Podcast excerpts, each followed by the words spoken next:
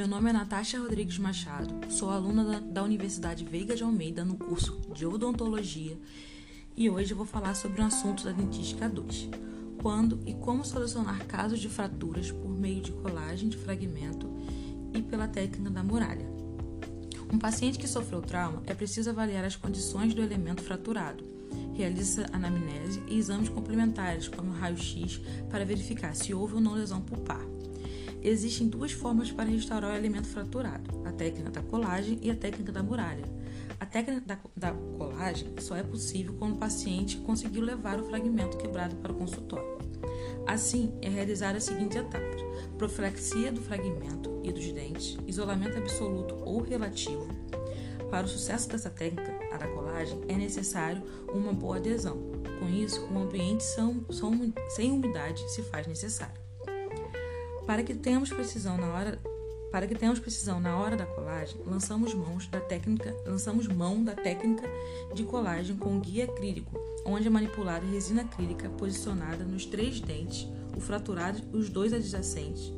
Estes são isolados com lubrificante hidrossolúvel e o fragmento antes posicionado com uma bolinha de resina composta fotoativada. Feito o guia, é, retira-se em sentido incisal.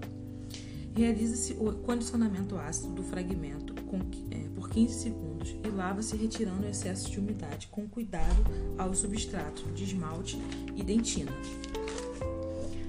O sistema adesivo é aplicado de acordo com as instruções do fabricante, porém esse não é fotoativado. No remanescente é realizada a proteção com fita é, veda rosca nos dentes adjacentes para evitar contato do ácido fosfórico e o agente adesivo. O condicionamento ácido e adesivo é aplicado no remanescente igual foi aplicado no fragmento. Não realiza, não realiza a fotoativação ao adesivo para não criar uma película e atrapalhar na adaptação do fragmento. É aplicada então resina composta da cor compatível com o esmalte sobre o fragmento, atuando como agente cimentante. A seguir, o conjunto guia-fragmento é levado à posição e pressionado. Retira-se excesso de resina com pincel ou espátula e é fotoativado. Retira-se então o guia acrílico.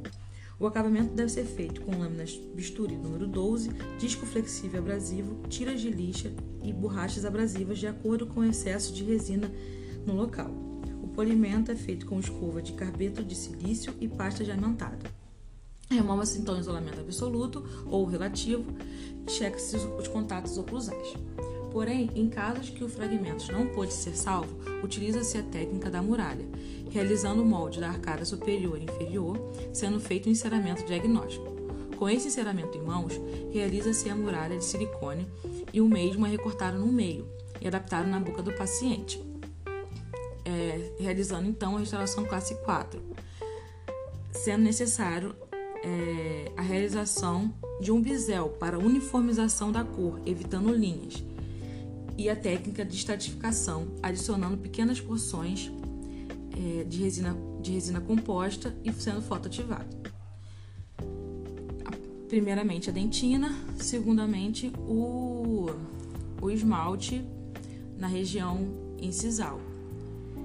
É, e feito o acabamento com é, pontas diamantadas e o polimento do mesmo modo com é, escova de carbeneto, silício e pasta diamantada. Olá, meu nome é Natasha Rodrigues Machado, sou aluna da, da Universidade Veiga de Almeida no curso de Odontologia e hoje vou falar sobre um assunto da dentística 2, quando e como solucionar casos de fraturas por meio de colagem de fragmento e pela técnica da muralha. Um paciente que sofreu trauma